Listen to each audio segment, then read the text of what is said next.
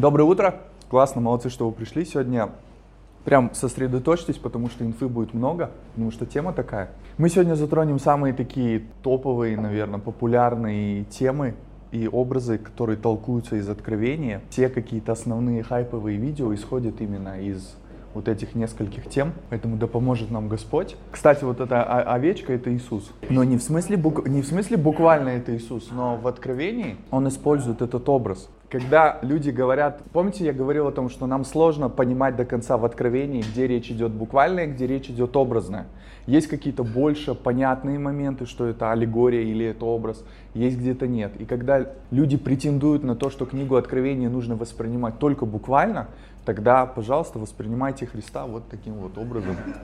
Мы начнем с двух свидетелей. Я быстро зачту, и мы потом поразбираем, сколько вариантов и толкований есть, его нам придерживаться. Каждый из нас будет выбирать, что он захочет. Два свидетельства, это 11 глава Откровения. «И дам двум свидетелям моим, и они будут пророчествовать 1260 дней, будучи облачены во вретище». Это суть две маслины и два светильника, стоящие перед Богом земли. Если кто захочет их обидеть, то огонь выйдет из уст их и пожрет врагов их. Если кто захочет их обидеть, тому надлежит быть убитым. Они имеют власть затворять небо, чтобы не шел дождь на землю в дни пророчествования их, и имеют власть над водами, превращать их кровь и поражать землю всякими язвами, когда только захотят. И когда окончат они свидетельство свое, зверь, выходящий из бездны, сразится с ними и победит их и убьет их. И трупы их ставят на улице великого города, который духовно называется Содом и Египет, где и Господь наш распят. И многие из народов и колен языков племен будут смотреть на, туп, на трупы их три дня с половиной, и не позволят положить трупы двух пророков в гробы. И живущие на земле будут радоваться всему и веселиться, и пошлют дары друг другу, потому что эти мучили живущих на земле. Но после трех дней с половиной вошел в них дух жизни от Бога, и они оба стали на ноги свои, и великий страх напал на тех, которые смотрели на них. И услышали они с неба громкий голос, говоривший им, «Зайдите сюда». И они вошли на небо на облаке, и смотрели на них враги. То есть можно просто сразу какой-то, не знаю, супер боевик или фильм ужасов снимать, исходя из этого текста. Итак, мы будем с вами сейчас э, рассматривать, что это за два этих пророка. Э, как однажды я упомянул, что люди умудряются думать, что я один из этих пророков. Ну, знаешь, когда ты читаешь Писание, и ты, мы же все чувствуем, что мы особенные, или один я такой идиот на всей планете. Каждый из нас чувствует, что он особенный, что он какой-то не такой, что он как-то чувствует Бога вот ближе. Я же ну, Бога своего ближе чувствую, чем то, как ты чувствуешь Бога. И когда ты читаешь Писание, очень часто какие-то места Писания, они есть, которые меня, как мы говорим, касаются, они для меня актуальны как-то, они затрагивают часть моей жизни. И вот точно так же и с этим местом. То есть ты можешь, ты можешь читать и такой типа, буду два пророка, и ты такой особенно, знаешь, такой весь на драйве, такой весь с Богом, там по утрам молишься, и там правду людям говоришь, и вдруг в какой-то момент ты думаешь, может быть, я даже один из них. И есть люди, которые до сих пор так думают. Есть люди, которые подумали и поняли, что что-то не так, а есть люди, которые начали так думать и думают, и, и пытаются жить соответственно тому, и вот там, я не знаю, второго пророка своего ищут там. Кто они такие? Мы сейчас будем рассматривать как буквальное толкование, так и аллегоричное толкование. Когда мы говорим о буквальном толковании, у нас есть три варианта. То есть приверженцы буквального толкования даже в этом вопросе видят то эти двое. И у нас есть три варианта. Первый — это Моисей и Или. Помните, когда мы читали, там был момент, что затворять небо, чтобы не было дождя, превращать воду в кровь. То есть, а кто это делал? Это делали Или, и это делал Моисей. Значит, каким-то образом они появятся, Бог их воскресит, и они будут участвовать в истории Земли. Следующий момент это Илия и Енах. Почему Илия и Енах? Потому что оба не увидели смерти, вот, оба были забраны с земли, и поэтому как бы это дает такую возможность предполагать. Или два современных пророка, то есть буквально два каких-то верующих человека, которые в определенный исторический момент начнут получать от Бога такую какую-то силу дополнительную для того, чтобы производить вот такие вещи. То есть если этот эпизод воспринимать буквально, то и ты начинаешь фантазировать это, представлять себе два пророка, они там, когда захотят, какие-то бедствия приносят, что-то вот там кровь превращают и там небо затворяют. И может быть это ты и я. Это возможно. На все, что я буду говорить, я скажу возможно. И потом, когда мы будем делать вывод, вы поймете, но я это суммирую. Второй момент — аллегорическое толкование. То, что речь идет, что это иудаизм и христианство, что это два завета, и это церковь из уверовавших из евреев и уверовавших из язычников. С чего аллегорическое толкование берет такое объяснение. Во-первых, это аллюзия на Захарию 4.14. И вот в этой аллюзии у Захарии идет речь об этих двух людях. Там есть такое выражение. И сказал он, это два, а, два помазанные елеем, предстоящие Господу всей земли. То есть вот это выражение, предстоящее Господу всей земли, оно есть вот здесь. То есть это прямая отсылка, плюс помазанные елеем. А елей это, ну, это маслины. Второй момент, Откровение 1.20, ну, оно более такое точное, где сказано, семь светильников, которые ты видел, это суть семь церквей. Помните здесь вот, суть две маслины и два светильника. Когда мы сталкиваемся с библейскими образами, особенно с образами откровения, а, я помните в прошлый раз говорил, что в откровении больше, а, ну около 250-240 с чем-то ссылок, именно ссылок прямых на Ветхий Завет. И не понимая образа Ветхого Завета, нам непонятно, ну вот современному читателю вообще непонятно, о чем идет речь, когда он читает Откровение. Но для еврея Иоанна эти видения, эти образы в этом видении были понятны, доступны, как и ранней церкви. И в, и в первой главе уже сказано, что семь светильников, которые ты видел, это суть семь церквей. То есть, когда речь идет о светильниках, речь идет о церквах или о церкви. Светильник равно церковь. В римлянам если же некоторые из ветвей отломились, помните, там речь идет о евреях, Павел говорит о том, что ожесточение евреев до времени для того, чтобы мы у нас была возможность присоединиться. А ты, дикая маслина, привился на место их и стал общником корня и сока маслин.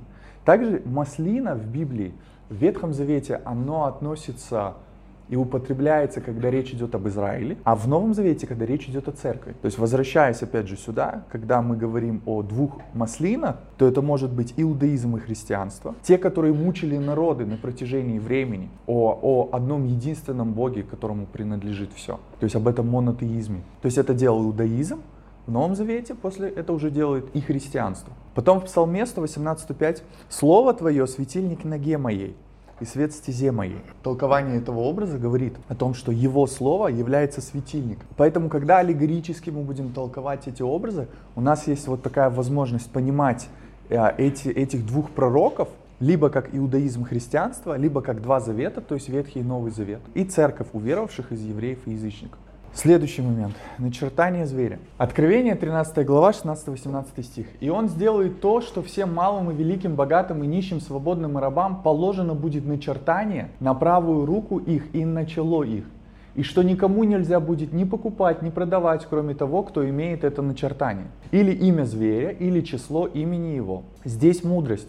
Кто имеет ум, тот сочти число зверя, ибо это число человеческое 660 6. Когда мы читаем Писание, особенно если мы берем такую пророческую книгу, как Откровение, вот таким вот образом, как Ренат сейчас сказал, то есть человек может видеть то, что он хочет видеть. То есть ты берешь древнюю книгу, смотришь на свой современный мир, такой типа, о, смотри, похоже. Значит, это значит вот это. Игнорируя, а что это значило для ранней церкви, как они относились, что это было для них, как они это понимали. И вот так вот каждое поколение. И вот следующее поколение, которое будет после нас, если оно будет, я не знаю, или, или Христос все-таки придет быстрее, чем... А может, как мы уже говорили в прошлый раз, а может быть еще тысячи лет пройдет. То есть это его дело тогда, когда ему приходить. Но каждое поколение видит в книге Откровения свои, те события, которые происходят в, их эпоху. Я бы, знаете, это как нарисовал. А, вот то, что в книге Откровения написано, то есть можно воспринимать ее линейно, то есть хронологию от и до. То есть такая прямая линия, где происходит событие. А можно воспринимать ее как цикличность, как воронку, которая все время сужается. То есть одни как бы события с одной и той же сутью происходит на протяжении всего времени. И просто этот круг становится меньше и меньше и до самого момента прихода Христа. Я предпочитаю на это смотреть так. Опять же, то, о чем, я, ну, то, о чем мы сегодня будем говорить, это вы увидите, что я не претендую на то, что это именно так. Я вам предлагаю выбор. И когда мы будем сталкиваться с любыми видео, с любыми толкованиями, мы будем понимать, да, есть такое мнение, но есть еще и вот такое мнение. То есть то, что это не одно. Потому что каждый может приходить и в целом, например, я и аллегорическое толкование, которое субъективно я считаю для меня более верным, для меня, более понятным, даже более логичным, потому что Моисей и Или, а Моисей тогда причем, ладно, Или и, и Енох хотя бы там их смерть не увидела. То есть, понимаете, это более натягивается на Писание, чем аллегорическое толкование, когда ты из Писания пытаешься понять эти образы. Я делаю это субъективно, но мы предлагаем варианты того, чтобы мы видели это что есть и так, есть и так. Сложность толкования числа 666. Первое. В античности не было цифр.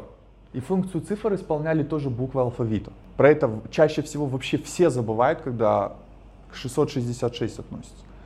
Там не было цифр, поэтому можно на Моргенштерна сразу даже внимания не обращать. Второе. В некоторых рукописях не 666, а 616. Мы сразу понимаем, что суть не в 666. Это не, какая, не какое-то страшное магическое число. Вообще, то есть мы когда просто, у нас, знаете, у нас уже триггер такой.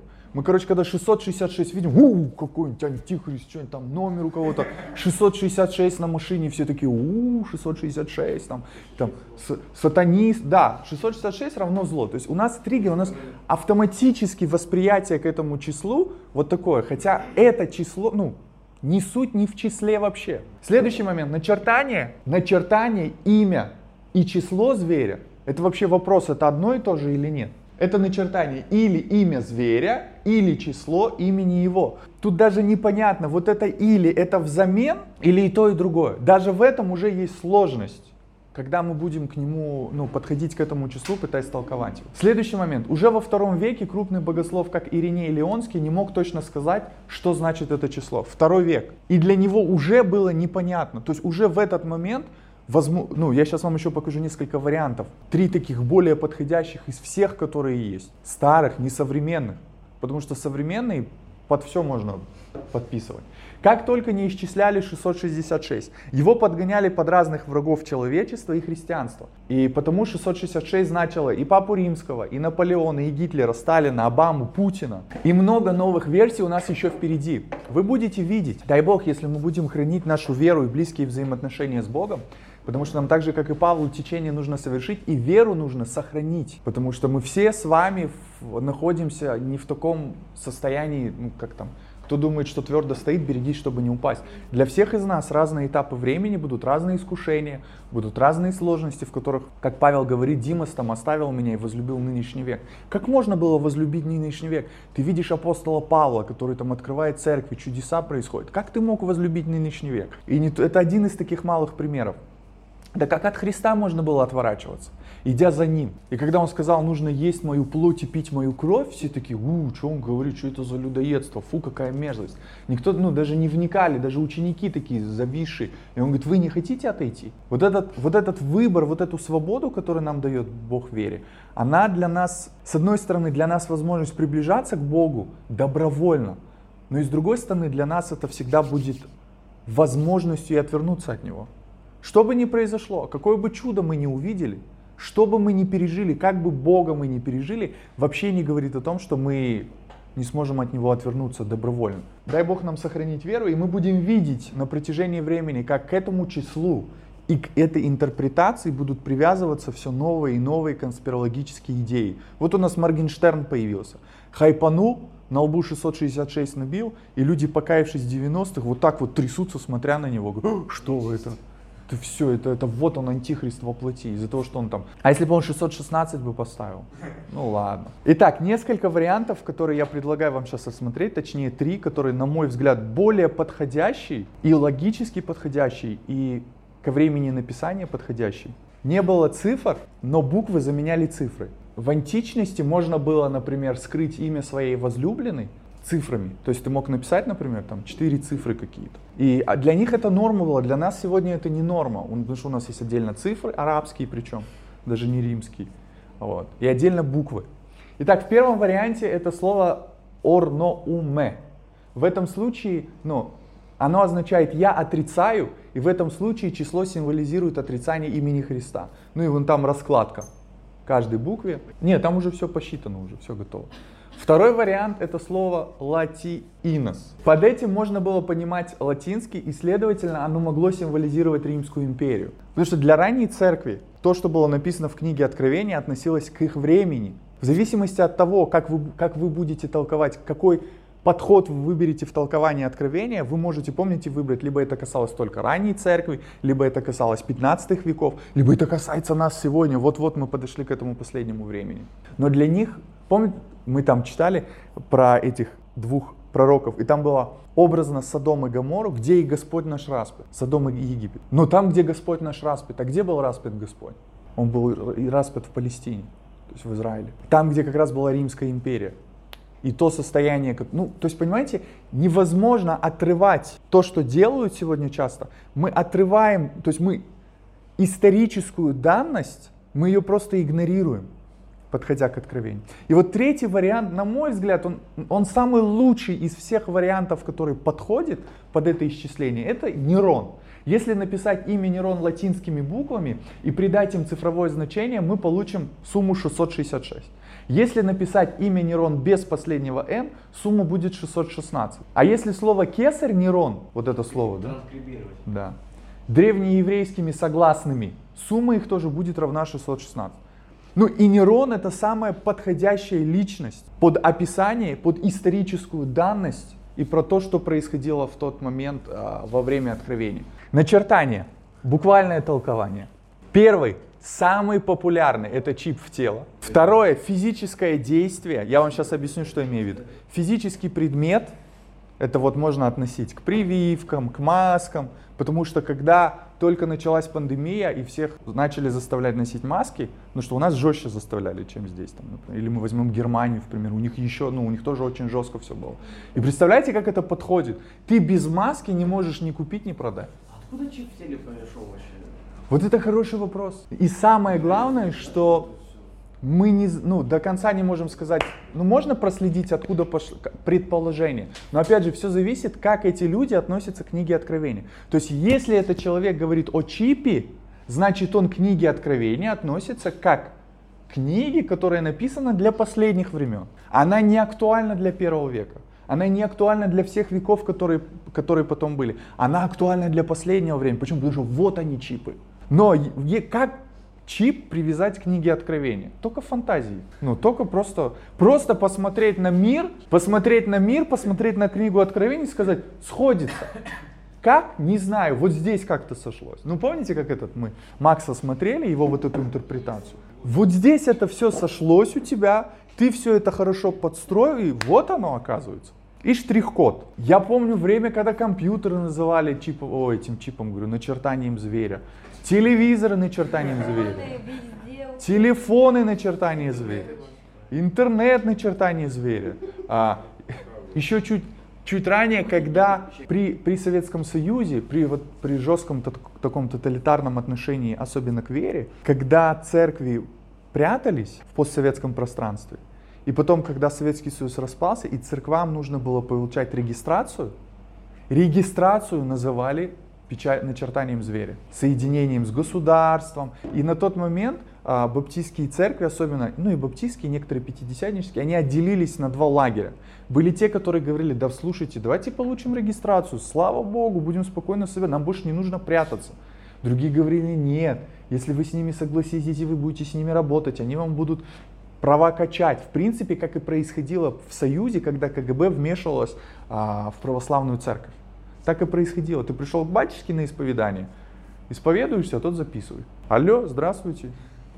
Мы, мы вас ждем в лагере. Я начал с Германии. И ты не мог, вот ты без маски не можешь ни купить, ни продать. Ну вот оно сходится один в один прям.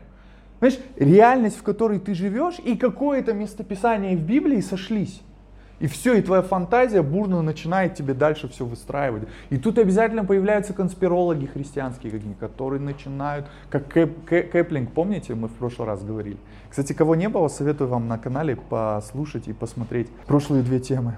Да, уже они есть. Под физическим действием я вам расскажу такую интересную вещь, которую чаще всего люди игнорируют, и большая часть людей не знают такого момента. Есть такое понятие, как при, а, притеризм. Мы о нем не будем проходить, я не буду на нем заострять внимание, но это, это люди, которые считают, что все, что, о чем говорил Иисус в 24 главе Матфея, о, о перед своим приходом, вот в этих всех событиях, и то, что написано в Откровении, произошло в первый век. То есть это позиция, которую так рассматривают. Я читал их позицию, их аргументы, это очень интересно. Я не согласен со многим, но это интересно, это хотя бы обосновано. И у них очень интересные исторические данные, которые чаще всего мы просто не знаем. По-моему, уже в первом веке, да, где-то первый век, был такой интересный момент. Прежде чем тебе зайти на рынок, перед рынком стояла охрана, да, типа ошибка был. Стояла, но, смотрите, мы сейчас поймем разницу.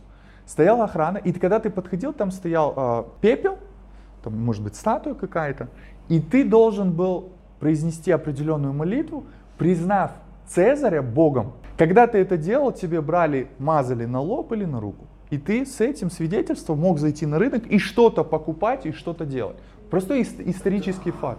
В чем разница между этим, например, и ашиком? Ну или прививка, которую мы сегодня делаем?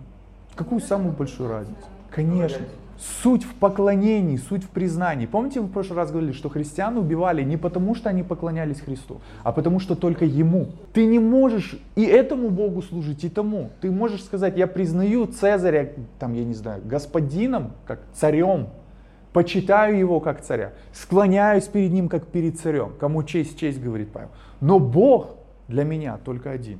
И вот на основании этого тебя казнили, судили и казнили. И разница с Ашиком в том, что тут вообще нет никакого элемента поклонения. Даже если это всемирный заговор, суть другая. Это под каким-то физическим действием я подразумеваю. Следующее, аллегорическое толкование. Образ руки в Библии это образ служения. Чело или лоб это образ мышления. Речь идет о совокупности мировоззрения и уподобления кому-либо. И сейчас мы это рассмотрим. Образа руки.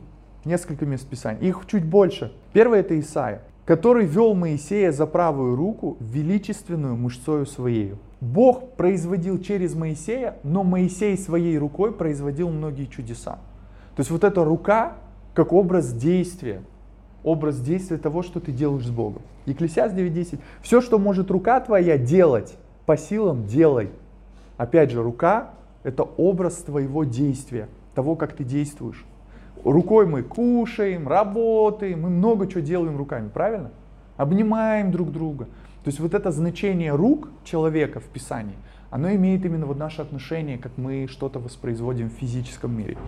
И Иезекииль. «И обрати лицо твое и обнаженную правую руку твою на осаду Иерусалима и пророчествуй против него». Опять вот это действие, взаимоотношения с Богом и какое-то действие, протяни руку твою и пророчествуй. И Бог будет, я буду это использовать для того, чтобы что-то производить. Чело или лоб? Езекиль. Вот я сделал твое лицо крепким против их лица, и твое чело крепким против их лба. Здесь, а как, вот, вот если мы буквально будем воспринимать это, как это буквально можно понять? Что, а он стоит, Езекиль? Да, конечно. Вот видишь, мы сразу понимаем, речь идет о противостоянии мировоззрений израильского народа с их идолопоклонением уже, и Иезекииля с, с тем, что он приходит и говорит от Бога. И он говорит, не бойся, продолжай гнуть свою линию. То есть мы сразу понимаем, что речь идет об этом. И второе это Исаия. Я знал, что ты упорен, и что в шее твоей жилы железные, это об Израиле, и лоб твой медный. Опять, что у Израиля был буквально медный лоб? Нет, конечно. Мы понимаем, что речь идет об упрямстве. То есть лоб это символ нашего мышления, наших побуждений к действию, скрытых мотивов нашего сердца. Поэтому, когда мы говорим откровень, об откровении, мы говорим о том, что не всегда понятно, когда там речь идет буквально, когда речь идет образно. Если рассматривать буквально, то можно вот так рассмотреть. Если рассматривать образно, но смотрите, разница в, в данном случае. Чип вообще просто надуманное, непонятное какое-то присоединение. Здесь хотя бы мы из Писания берем образы, соединяя его с Писанием. Тут тоже можно нахимичить, если не будет простого здравого мышления. Вот интересный момент. Слушай, Израиль, Господь, это молитва Шма Израиль. Слушай, Израиль, Господь, Бог наш, Господь один есть. Люби Господа Бога твоего всем сердцем твоим, всей душою твоей и всеми силами твоими, и да будут слова эти, которые я заповедую тебе сегодня, в сердце твоем, и навяжи их в знак на руку твою, и да будут они повязкой над глазами твоими. Есть четыре местописания подобного рода. Есть опять рука и опять лоб. Конечно. Вот этот образ головы, лба и руки в Писании имеет вот такое значение. И тут вдруг мы читаем Откровение – в 21 веке, игнорируя всю историю, все Писание. И говорим, нет, вы что, Рука. Знаете почему рука? Потому что здесь проходят определенные кровотоки и на лбу. И поэтому именно сюда вам должны вшить чип. Вот сюда и вот сюда. Почему? Потому что именно здесь какая-то самая благоприятная, не знаю, человеческая аура там. И, и каких только объяснений этому нету. Речь идет о заповедях Господа, которые должны быть в разуме человека и проявляться в его делах. То есть верность в учении и жизни, в слове и деле. Это понятно? И более логично относится к начертанию. А вот интересный момент, который, как евреи буквально восприняли это. Тфилин или филактерия. Видите, а, на руке повязка и на лбу маленькая торода. То есть это буквально, как они буквально это восприняли. Итак, напоминание, о котором не стоит забывать. Книга Откровения не об антихристе, и тем более не о чипах. Она раскрывает нам взгляд Бога на происходящее в человеческой истории – она укрепляет нас в следовании за Христом в самые сложные моменты нашей жизни. Начертание будет у тех, кто осознанно поклоняется зверю, у тех, кто мыслит и действует по стандартам и ценностям этого мира. Следующий момент. Печать Бога, которую я называю менее интересна христианам. Больше всего люди говорят о начертании зверя. И меньше всего люди говорят о печати Бога. «И видел я иного ангела восходящего», это 7 глава Откровения, «от востока солнца и имеющего печать Бога живого. И воскликнул он громким голосом к четырем ангелам, которым дано вредить земле и морю, говоря, «Не делайте вреда ни земле, ни морю, ни деревьям, пока не положу печати на челах рабов Бога нашего». И я слышал число запечатанных, запечатанных было 144 тысячи из всех колен сынов Израилев. Вот три интересных местописа... А, выражения Павла. 2 Коринфянам 1.21. Что мы запечатлены обетованным Святым Духом. Ефесян, Ефесянам 1.13. Не оскорбляйте Святого, Святого Духа Божьего, которым вы запечатлены в день искупления. И, и, и там же 4.30. Который и запечатлел нас и дал залог в сердце наше. Печать и Дух Святой. Вот это, вот это понимание печати. У Зекиля есть момент, когда он видит видение, где Бог говорит, ну как бы к Богу подходит такой летописец какой-то, и он говорит, иди и поставь начертание на лоб людей, ну я своими словами скажу, которые недовольны тем, что происходит сейчас с израильским народом. А потом, говорит, идите и уничтожайте всех, кроме тех, у кого на лбу будет вот эта печать. Там четко и ясно понятно. Введение, образы, понимание что речь идет не о буквальном лбу, что какой-то, знаешь, появился сверхъестественный мужик по Израилю ходит, о, ты недоволен, что здесь происходит? А ты? А ты доволен. То есть понятно, что это речь идет о мировоззрении людей, о их мышлении. И точно так же и здесь. Мы видим, что через взаимоотношения с Богом Он ложит на нас печать. А там, где есть печать, там не будет начертания. И это не мелочь, которая у тебя сегодня печать, и ты ее потерял. Печать стерлась. И раз стерлась, и тут быстро антихрист такой, опа, 6, 6, 6, короче, раз. Печать Бога важнее. Вместо того, чтобы лихорадочно бояться чипов, как начертание зверя, лучше тратить время на развитие благочестия и уподобление Христу. Вот, кстати, я не забыл это в местописании Иезекииля 9, 14, 11. «И сказал ему Господь, пойди посреди города, посреди Иерусалима, и на челах людей, скорбящих и воздыхающих о всех мерзостях, совершающихся среди него, сделай знак». А потом говорит, Бей, ну там я еще подурезал, «Бейте до смерти, но не троньте ни одного человека, на котором знак, и начните от святилища моего». Нам важно заботиться и переживать не о печати, э, не о начертании этого зверя, а о печати Бога, который на нас. Потому что если ты строишь отношения с Богом, вот что самое главное для тебя. Не бояться ошибка там или там. У меня вопрос. Почему печать Бога невидимая, а начертание зверя должно быть физическим предметом? Вопрос к людям, которые буквально ну, толкуют и подстраивают Писание. Потому что то буквально не подстроишь. И Езекииля буквально не подстроишь. Не проигнорируешь лоб, руку, где Бог говорит, навяжи это и сделай на себе этот знак. Но почему-то именно в начертании зверя, ну это должно быть физически, это должно быть что должно что-то физически происходить. И отвечая на этот вопрос, помните, что любой ответ будет лишь гипотезой и предположением. Даже если вы уверены, что у вас откровение свыше. Я себя точно так же имею в виду. Я лишь предлагаю нам видеть вот эту разность вариантов, которая мне, как и каждому, кто буквально хочет толковать эти образы, кажется, что он прав. Так же, как и я сейчас стою и думаю, ну, но я искренне говорю, мне кажется, это более ближе, логично и понять. Хотя я могу себе позволить предположить, что будет иначе. Допустить это для меня не проблема. Итак, следующее. Смотрите, это второй фессалоникийцам. Отсюда чаще всего берется понятие об антихристе.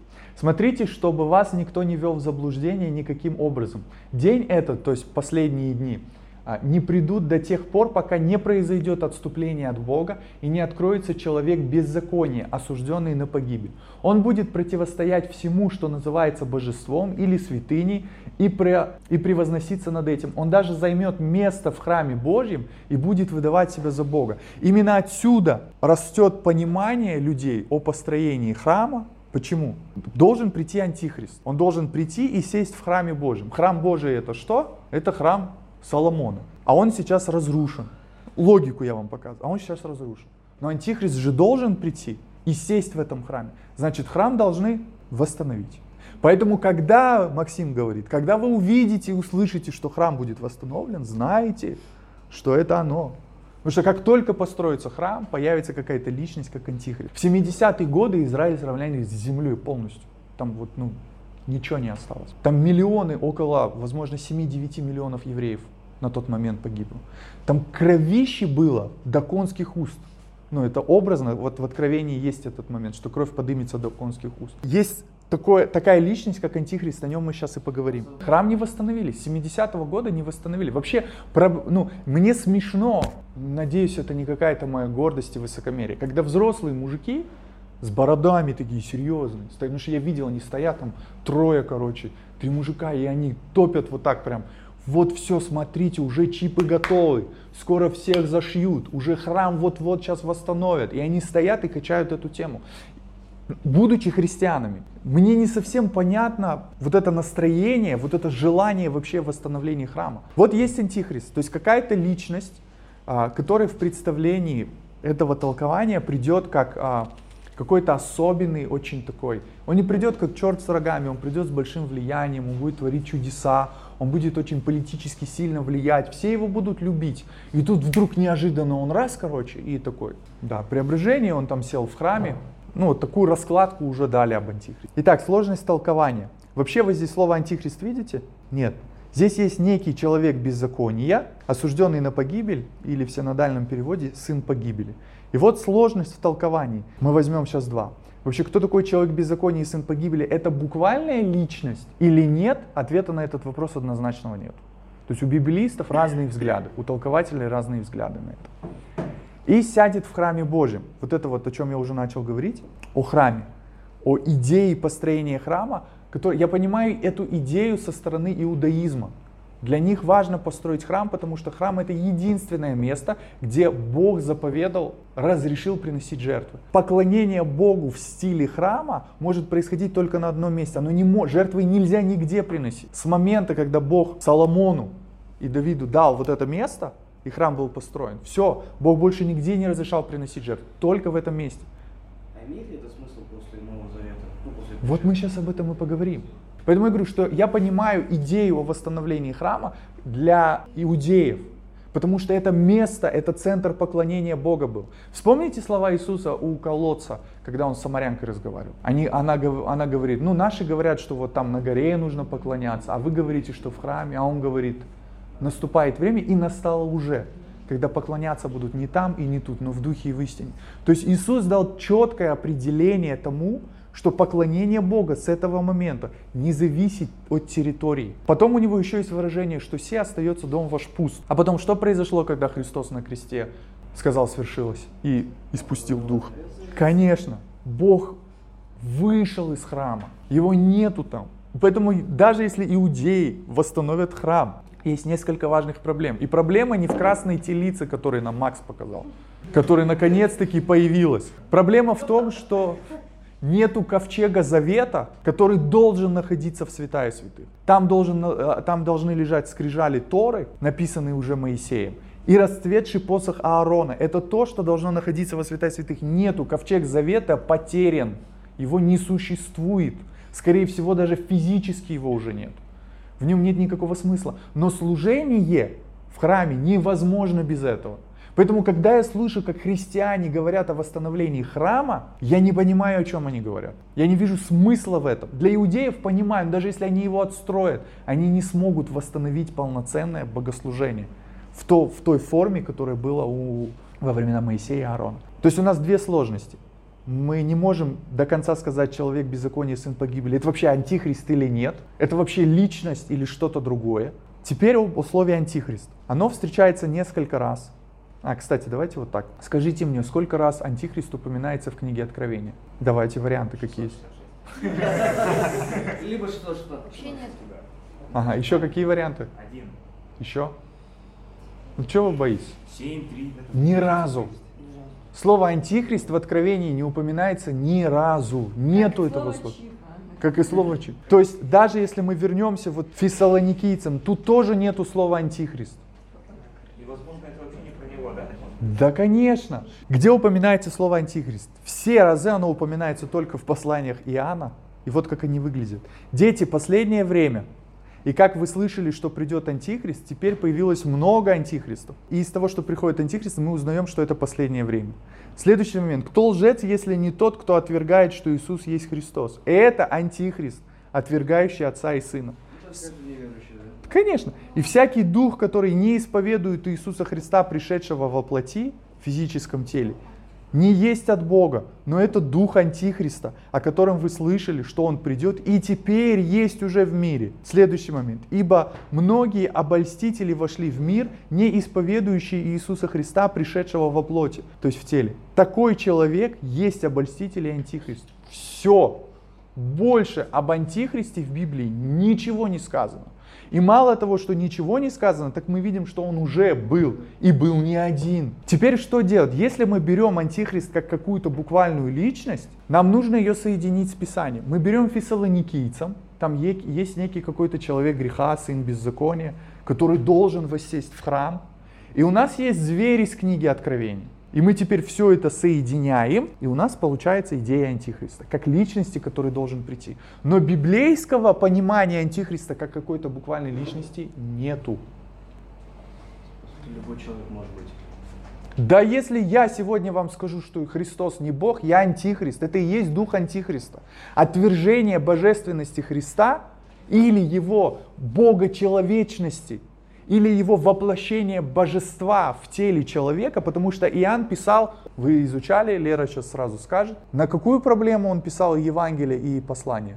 Да, реакция на ересь. А какая была ересь? Гностицизм. А гностицизм утверждал, Что Иисус не был воплотен. да, и поэтому, и поэтому он и говорит, что тот, кто не исповедует Иису- Иисуса Христа как божественную личность, он и есть антихрист. То есть, понимаете, антихрист, слово анти, взамен Христа или противник Христа. То есть тот, кто против. Сатан в, в, в арамейском это противник, сатана. Это тот, кто противится. Когда Иисус Петру говорит, отойди от меня, сатана, это не говорит он дьяволу, который за ним стоит, черт с рогами. Мы еще об этом поговорим. Он говорит, отойди от меня, сатана. И дьявол такой, у и убежал.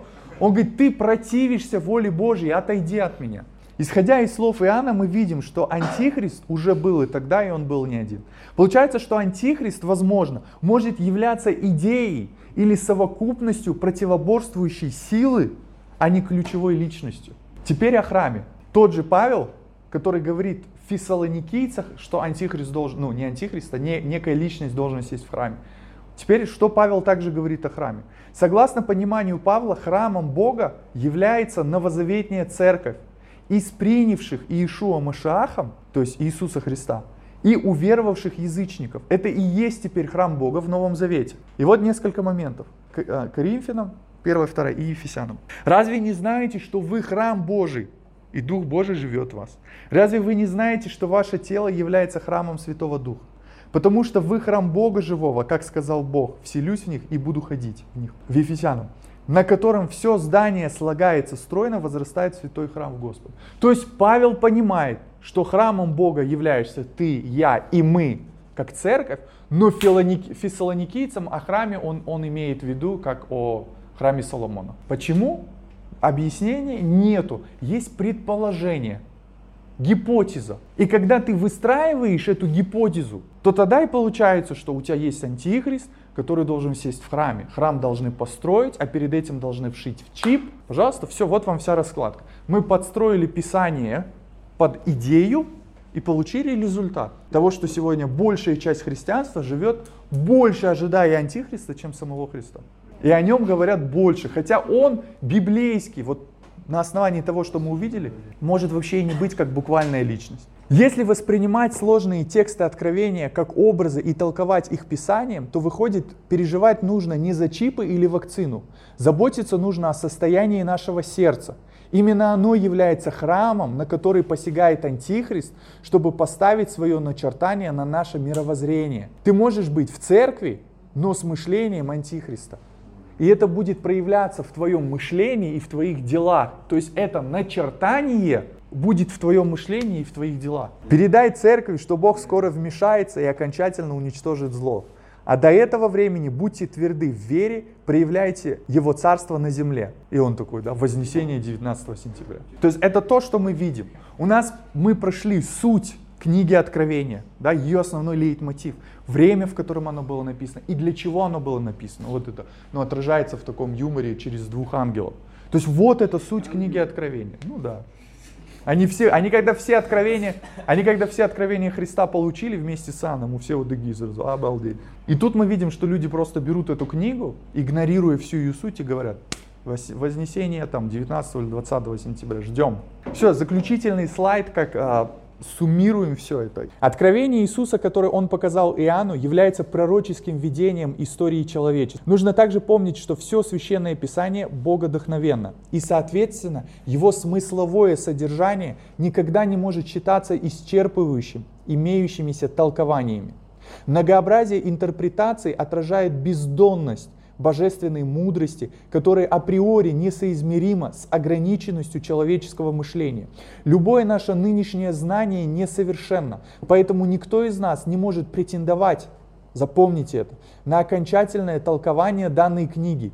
Текст апокалипсиса будет понят нами до конца лишь после совершения всех событий, символически описанных в ней. Когда Христос вернется, мы сможем оглянуться назад и понять значение всего. А до этого времени нашей задачей является любить Бога, любить людей, осолять этот мир, стремиться к уподоблению Ему, всем нашим сердцем ожидая нашей скорой встречи.